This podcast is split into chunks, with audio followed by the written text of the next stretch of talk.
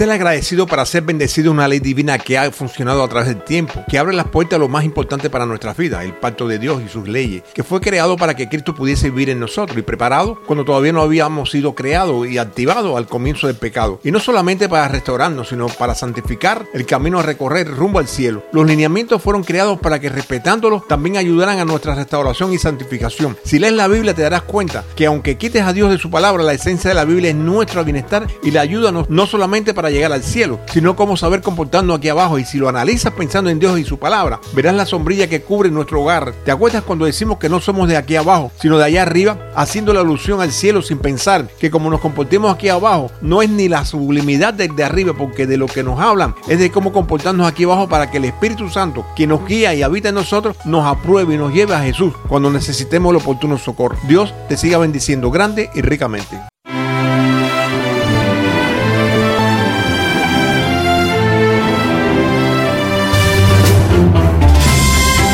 Esto es El Taller del Maestro con el pastor Jorge Abreu, un local espiritual donde estás invitado a transformar tu vida con la palabra de Dios, un lugar de sanidad interior. Bienvenido.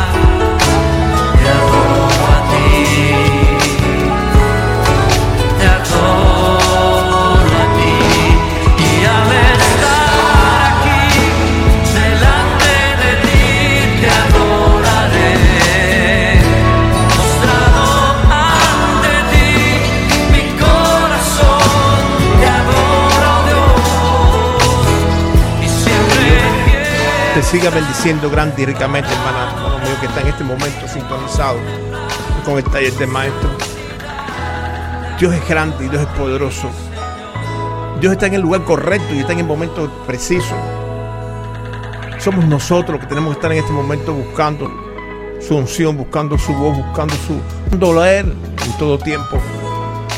Por eso, Padre amado, en el nombre de Cristo Jesús te damos las gracias, Señor, por estar en esta en este momento con nosotros.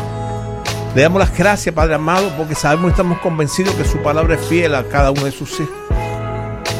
Le damos las gracias, Señor, porque sabemos y estamos convencidos que cada uno de los que están del lado allá de estos micrófonos, Señor, al igual que cada uno de nosotros, Señor, con nuestras, con nuestras situaciones, Señor, también con nuestros efectos, Señor, pero también con la virtud más grande, amado Dios, que usted nos ha dado a nosotros y es poder estar delante de su presencia. Y eso nos hace, Señor, nos hace, Señor, a cada uno que lo conoce, dependiente suyo, Señor. Dependemos de usted, Señor, en cada momento de nuestra vida. Por eso en cada situación que en este momento existe, Señor. Que quizás en este momento cada uno de nosotros, Señor, guardándola en nuestros corazones, Señor, y en nuestras mentes reflejadas, se las ponemos delante de su presencia. Le damos las gracias, Señor. Le damos las gracias por cada uno, Señor, de las cosas, Señor, que usted de una forma u otra, sin merecerlo inclusive, no las proporcione. Sanidad, Señor, para cada uno de los que en este momento, por cualquier motivo, están, Señor, buscando su rostro. Te amamos, Señor. Amén.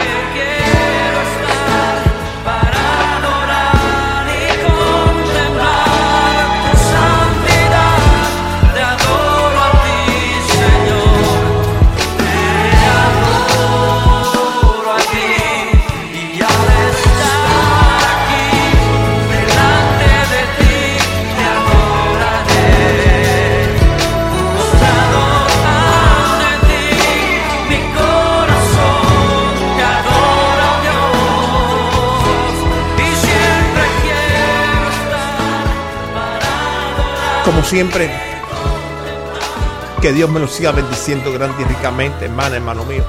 Y seguimos alegrando corazones y sanando mentes. Y por eso, por eso en cada momento de nuestras vidas tenemos que darle gracias a Dios. Porque aunque parezca que no, esto, esto es como un rinconcito donde el Señor no, nos recibe. Que quizás la palabra en su grandeza, el taller del maestro, se ve como, como algo grande, como algo enorme.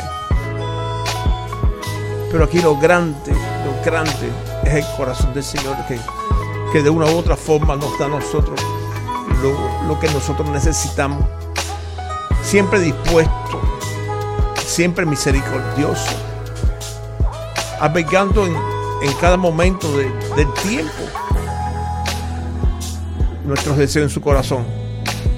Y eso, y eso nos hace depender grandemente de Él. Y si tú todavía no has empezado a, a sentir esa dependencia, comienza a buscarlo. Comienza a autoanalizarte, comienza a, a empeñarte en, salir hacia adelante. Y te vas a dar cuenta que no hay una cosa en tu vida que pueda, que pueda estarla deseando o que pueda estarla necesitando. Que sería una palabrita más, más acorde con nuestros tiempos. No se te proporcionaría por ello. Por eso tenemos que aprender a depender solamente de Dios. Como siempre te digo, si te quieres comunicar eh, conmigo, estás en el taller de maestro y así mismo es el email. El taller de maestro 67 arroba gmail.com. También me puede buscar a través de Facebook, con, así con mi, con mi nombre propio, Jorge Abreu. Y, y nos vamos a gozar, nos vamos a gozar. La necesidad o la aflicción, como quieras llamarle, solamente se sana cuando aprendes a vivir de, de acuerdo a lo que Dios dice en su palabra. ¿Y sabes por qué te digo esto? Porque cuando aprendes a vivir lo que la palabra dice, comienza a vivir en sabiduría. Quizás muchas veces, inclusive sin darte cuenta, vas a sentir como, como haces cosas, como actúas en medio de esa sabiduría, porque comienzas a coger temor de las consecuencias de caminar contrario a la palabra de Dios. Hoy, hoy vamos a buscar lo que Dios nos dijo a través de Salomón en los cuatro primeros versículos de Proverbio 22, del 1 al 4. Pero no pensemos en los que en aquella época escuchaban a Salomón o los que lo leían, sino que tomemos esa palabra y traigámoslo a nuestro hoy, a nuestra vida, a nuestro momento. Que esa palabra no pensemos que está abrigando el corazón de otro, sino que esa palabra está diseñada para abrigar el corazón nuestro, en un sentido más amplio, para que tú entiendas. Proverbio en sí pudiese ser cualquier dicho o refrán popular, pero cabe señalar que un proverbio bíblico es una frase aguda, breve, sencilla, nacida espontáneamente de la lógica de las cosas, inherente, amarrada, unida, como quieras llamarle, de tal forma a la realidad que es imposible separarla de ellas. Y que con el tiempo adquiere valor de refrán y goza de aplicaciones universales para cualquier situación. O sea, que tú, cualquier situación que tú tengas en tu vida, cuando, cuando tú vas al libro de Proverbios, posiblemente en cualquiera de los capítulos vas a encontrar algo que se puede amarrar a la situación tuya. Porque ella mantiene relación y semejanza entre cosas diferentes. Inclusive que provocan en sí un aspecto notable en su tono enigmático, porque eso es lo que es proverbio. Y, y la curiosidad de, de ese enigmatismo es que a su vez pica la curiosidad y ayuda a su retención en la memoria. Pero además se identifica, y escucha, se identifica a sí mismo como un enigma. Y para que tengas una idea, enigma es una frase donde el sentido de, de ella está encubierto para que sea difícil su interpretación. Y así mismo, hermano, es todo el libro de Proverbios. Por eso comencemos a ver hasta dónde podemos llegar con el, con el primer versículo, donde Salomón nos dice, de más estima es el buen nombre que las muchas riquezas y la buena fama más que la plata y el oro. Aquí tenemos dos palabras claves, estima y fama, las cuales a nuestro entender son problemáticas. Y escucha por qué. Porque levantan nuestro ego. Y aunque tú no lo creas, nosotros no sabemos lidiar con esa situación. Recordemos, no estamos diseñados para lidiar con lo malo. Porque si estuviésemos diseñados para ir contra lo malo y poder vencer a lo malo por diseño divino, entonces la palabra que nos dejaron para que eso sucediese no tendría sentido. Pero en este primer versículo Dios nos dice que es bueno que eso suceda. ¿Por qué? Porque la escritura del amado en su palabra nos pide que tengamos un testimonio capaz de provocar en otro estima, que no es otra cosa que provoquemos en otro consideración y aprecio a nuestra cualidad humana. ¿Por qué les digo cualidad humana? Porque esa cualidad está reflejada en la palabra de tal forma que cuando tú logras que te estimen, fíjate, que te estimen, que bíblicamente aparenta ser que, que, que Dios le da, te da gracia a ti delante de la vista de esa persona, comprenderás que Dios es el único que puede darte a ti gracia para que otros te estimen. Pero al igual tienes que entender que eso sucede única y exclusivamente cuando su propósito funciona. Porque tú lo estás buscando. Porque tú lo quieres hallar. Porque Dios siempre está buscando la manera, hermano mío. Está buscando siempre la manera de llamar tu atención. Abriéndote una puerta para que puedas satisfacer tus necesidades prioritarias.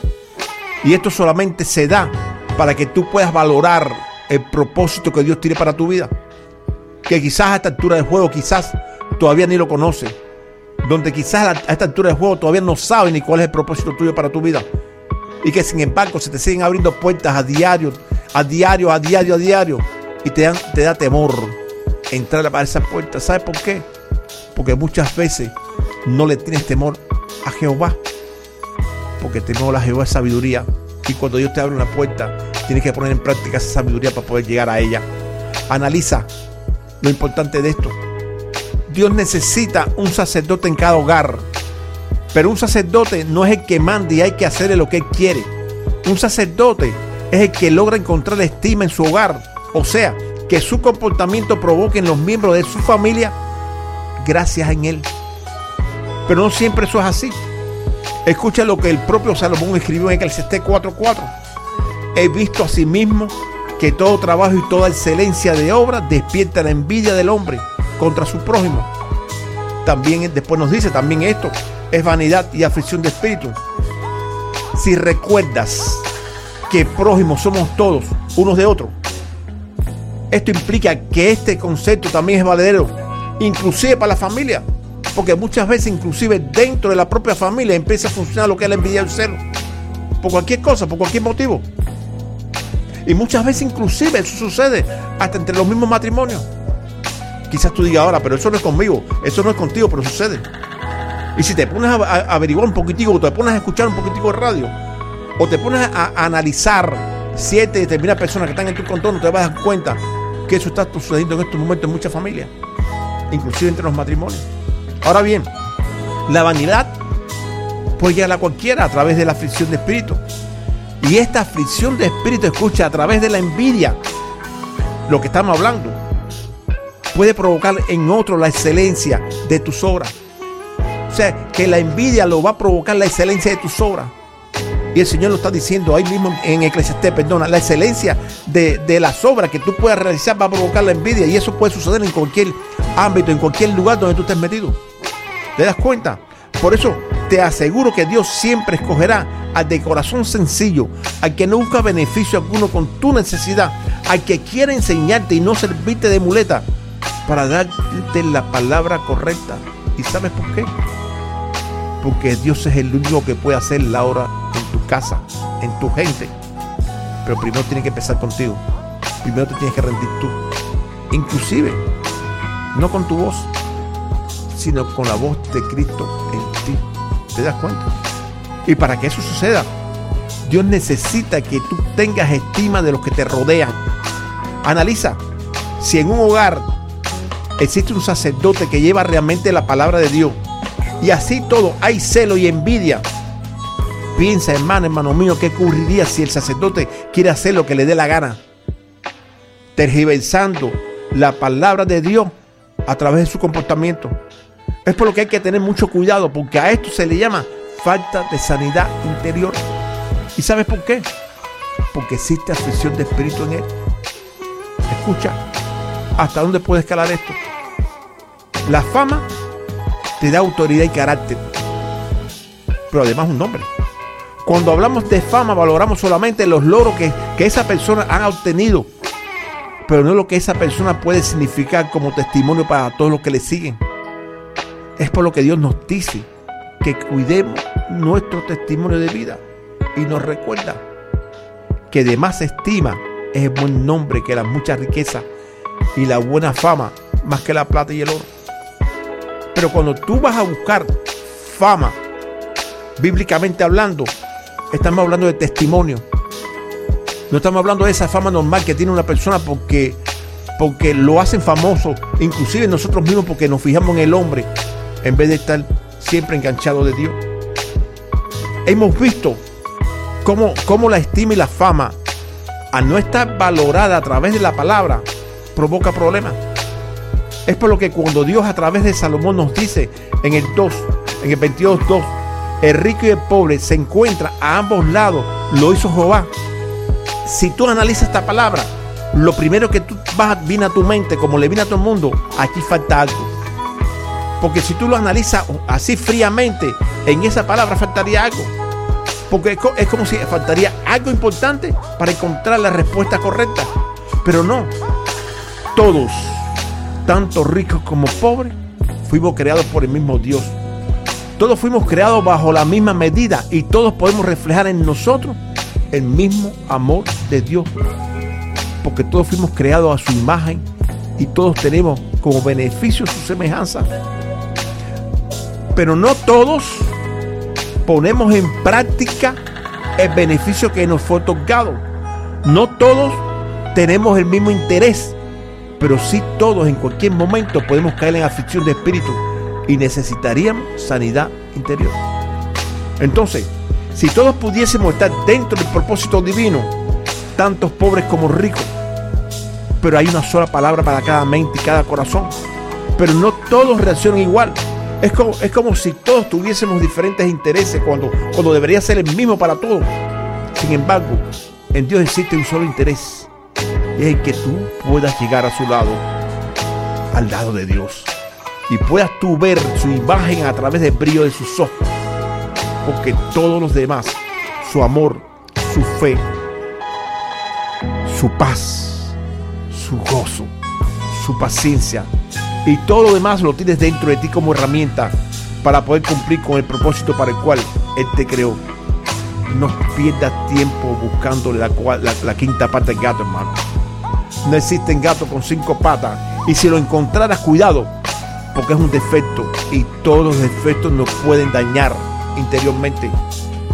En la vida, tanto pasada como presente, inclusive la futura, hay solamente dos caminos a escoger, el bien y el mal. Como hemos dicho en muchas ocasiones, fuimos creados para que andemos por un solo camino y ese camino es el bien. Por lo que la maldad nos hace seres defectuosos, porque la maldad nos daña. Y eso sucede en nosotros por la falta de conocimiento. Y te voy a decir algo más. O escuchaste como te dije la quinta pata del gato. Para, para, para, para nosotros, para toda la creación, la maldad, la maldad es esa quinta pata gato que nos hace defectuosos. Por eso, si tú encuentras dentro de ti esa quinta pata gato que es la maldad, trata de erradicarla, trata de quitarla de, de- de ti, porque siempre, siempre, siempre te va a dañar. Sin embargo, a la altura de la gracia en la que estamos, todavía muchos no se han dado cuenta cómo todos los que han existido desde el principio hasta el final han sido y serán cubiertos a través del conocimiento que nos da la palabra de Dios. ¿Qué sucede? Que ese conocimiento te dará sabiduría, la cual provocará en ti temor de Dios. ¿Por qué? Porque la palabra te enseña que las consecuencias del error cometido es separación de Dios y por consecuencia muerte espiritual. Y eso nos lo enseña la palabra para que no nos desviemos del bien y te- teniendo excelencia en nuestras obras. Es por lo que seguidamente en el tercer versículo nos dice, el, el avisado ve el mal y se esconde, mas los simples pasan y reciben el daño. Si cambiamos el significado que da el hebreo en el, el original al avisado y al simple, nos diría, el prudente o astuto ve el mal y se esconde, mas los tontos e ignorantes pasan y reciben el daño. Analicemos. Desde el comienzo se le llamó serpiente al que sembró el mal en la pareja original. Sin embargo, todavía en la actualidad estamos o actuamos igualito como lo vimos en el principio, cuando se le dio el nombre de serpiente. Ahora bien, sus características más importantes son maestro de la maldad y del ilusionismo, artífice de los engaños más retorcidos y de los disfraces que van desde lo más extravagante hasta lo más apetitoso al cerebro y al corazón del hombre. Es por lo que podemos decir que tiren la primera piedra el que no haya sido en algún momento engañado por la misma serpiente que engañó a Adán y Eva. Dios nos dio herramientas para que evitemos ser separados del amor de Cristo. Es por lo que la palabra nos aconseja ser más astuto, prudente, como quieras llamarle, que la serpiente. Esas herramientas, hermano, nos dan la capacidad para poner en práctica la definición de humildad, la cual nos dice que aprendamos de Él, que es más humilde de corazón. Esa humildad que está reflejada ahí por Jesucristo nos quiere decir que debes de reconocer tus debilidades y tus limitaciones cuando vayas a orar. ¿Sabes por qué? Porque esa misma serpiente de la maldad de la que hemos hablado utiliza las herramientas de la maldad con nosotros, igual que como la utilizó con Eva. Pero ella no conoce tu futuro, pero sí conoce tu debilidad porque las ve en tu pasado y en tu actual presente a través del dolor por el cual tú estás pasando ahora. Pero también conoce tus limitaciones con las que tú podrías orar y que va a hacer todo lo imposible para que tú te frustres.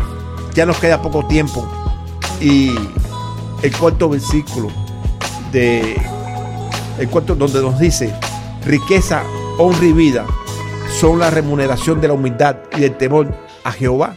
Lo vamos a dejar para la semana que viene.